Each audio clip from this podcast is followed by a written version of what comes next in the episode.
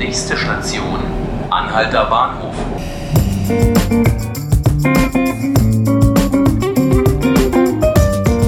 Ja, willkommen zu 5 Minuten Berlin, dem Podcast vom Tagesspiegel. Ich bin Markus Lücker. Heute sind wir wieder auf der Republika, Europas größte Digitalkonferenz. Bei mir diesmal mit ganz besonderer Kompetenz Tagesspiegel-Chefredakteur Lorenz Marold. Hallo. Du warst gerade auf deiner ganz eigenen Podiumsdiskussion hier. Es ging um die Zukunft des Lokaljournalismus, wie gefährdet er vielleicht auch ist, ähm, wo die Gefahren liegen für den Lokaljournalismus. Jetzt ist ja der Journalismus allgemein schon immer in so einer sehr großen Krise. Überall heißt es Krise des Journalismus. Wie geht es weiter mit Anzeigen? Wie geht es weiter mit Verbreitung? Wo ist denn jetzt der Lokaljournalismus so als anscheinend nochmal besonders gefährdetes Pflänzchen richtig in Gefahr? Also ehrlich gesagt, ähm, ich sehe das komplett anders, auch als äh, meine Mitdiskutanten zum Teil. Ich sehe einfach total viele Chancen im Moment. Die Digitalisierung ja gerade hat ja den Lokaljournalismus nochmal wachgeküsst. Und im Grunde genommen, was wir gerade erleben, ist ja so eine Art Revolution. Wir können total viele Sachen neu ausprobieren. Wir erreichen plötzlich Leser, die wir ewig nicht mehr erreicht haben. Wir bauen neue Kontakte zu denen auf. Wir können endlich auch wieder genau das tun, was eigentlich Lokaljournalismus auszeichnet. Hingehen, reden, fragen, aufnehmen, ver verarbeiten auf eine Art und Weise, wie wir es vorher noch nie konnten. deswegen, ich finde es einfach eine total tolle Zeit im Moment. Wir können unheimlich viel ausprobieren und wir haben ja auch Erfolge damit. Und das ist das Schöne dabei. Deswegen, ich mache mir da gar nicht so viel Gedanken schon gar keine trüben Gedanken oder schwarzen Gedanken, was in Zukunft Journalismus oder des Lokaljournalismus im Speziellen betrifft, sondern ich arbeite dran, habe Spaß dabei und ich sehe, bei uns haben ganz viele andere auch Spaß dabei. Und ähm, der Erfolg zeigt ja auch, dass, dass es, also wir kommen damit weiter, es funktioniert ja einfach auch. Das ist natürlich aus Berlin immer noch ein bisschen leichter zu sagen als aus der Provinz. Also auf der Bühne war ja auch äh, Hanna Supper, Chefredakteurin bei der Märkischen Allgemeinen Zeitung.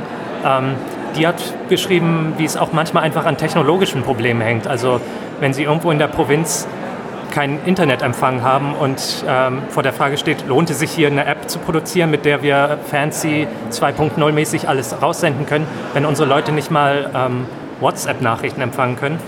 Siehst du da irgendwie die Politik vielleicht auch in der Rolle, den Journalismus retten zu müssen, hier bei der Digitalisierung ein bisschen Antrieb zu schaffen? Ja, also die Politik wird den Journalismus nicht retten können. Aber was die Politik machen muss, die deutsche Politik, das ist einfach eine Grundversorgung herstellen, wie sie anderswo überall üblich ist. Also ich bin gerade wieder mit der Bahn von Holland nach Deutschland reingefahren und ich hatte total gutes WLAN bis zur deutschen Grenze und danach war es weg. Und das liegt einfach an dem Versagen, vor allem der CSU-Politik der letzten Jahre. Äh, ob das jetzt besser wird mit Dorothee Bär äh, in, in, Verantwortung im Ministerium, kann man eigentlich nur hoffen. Aber das da geht es nicht um die Rettung des Journalismus, sondern einfach um eine Grundvoraussetzung Voraussetzungen für das gesellschaftliche Leben in Deutschland. Und das muss geschaffen werden. Und daraus erwächst natürlich dann auch wieder die Möglichkeit, journalistisch adäquat zu reagieren. Und ehrlich gesagt ist die Digitalisierung ja gerade für den ländlichen Journalismus eine Riesenchance. Dieses Zeitungspapier in den, in den letzten Winkel eines Dorfes zu schleppen, ist auch viel mühsamer, als ein Newsletter zu verschicken. So, das heißt, da sind gerade für den Lokaljournalismus große Chancen, gerade auch im ländlichen Gebiet. Auf der Bühne gab es ja auch eine kleinere Diskussion mit Jörg Woos von der Funke Mediengruppe. Da ging es vor allen Dingen um Zusammenschlüsse von Medienhäusern. Also wenn ein Radiosender sich mit einem Fernsehsender zusammentut, vielleicht noch irgendwie eine Zeitung rausbringt, ein Newsletter, Online-Angebote und dann plötzlich man vor der Frage steht, was wird eigentlich aus der medialen Vielfalt? Er hat dann ein bisschen zynisch gesagt, naja, was machen wir mit der schönen Medienvielfalt, wenn sie schön, aber langsam vor sich her stirbt? Wo ziehst du als Verantwortlicher auch von der Zeitung für dich selbst die Grenze? So eine Partnerschaften gehen wir nicht ein.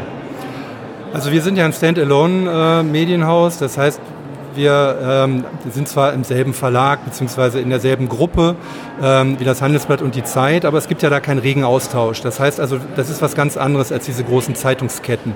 Die verlieren meines Erachtens schon ein bisschen ihre Seele, auch wenn sie natürlich dadurch die ein oder andere Zeitung vielleicht gerettet haben. Aber das Thema Medienvielfalt wird meines Erachtens aus einem völlig falschen Blickwinkel auch diskutiert. Wir haben eine unfassbare Medienvielfalt in Deutschland, viel, viel größer, als das noch vor ein paar Jahren war, weil natürlich auch sehr viel kleinere Medien an den Start gegangen sind und durchaus auch erfolgreich. Es gibt sehr viele erfolgreiche Blogs, die äh, gestartet sind, die teilweise etablierten Medien Konkurrenz machen. Und dann kommt noch was Drittes dazu und das ist die Kernaufgabe von Chefredaktionen. Die müssen nämlich Medienvielfalt auch im eigenen Haus herstellen. Das war früher auch oft nicht gegeben, wo Zeitungen sehr mainstreamig in eine ganz bestimmte Richtung ausgerichtet waren, ähm, nur bestimmte Kommentare zugelassen haben und andere nicht. Das hat sich schon sehr weitgehend verändert, aber das ist die Kernaufgabe von Chefredakteuren, von Ressortleitern, überhaupt von verantwortlichen Redaktionen, dafür zu sorgen, dass es Medienvielfalt in ihrem eigenen Haus gibt. Dann sind wir auch schon durch mit unseren fünf Minuten. Vielen Dank, Lorenz Marold. Wenn Sie uns weiter empfangen wollen oder uns abonnieren wollen, wir sind auf Spotify und iTunes. Vielen Dank. Tschüss.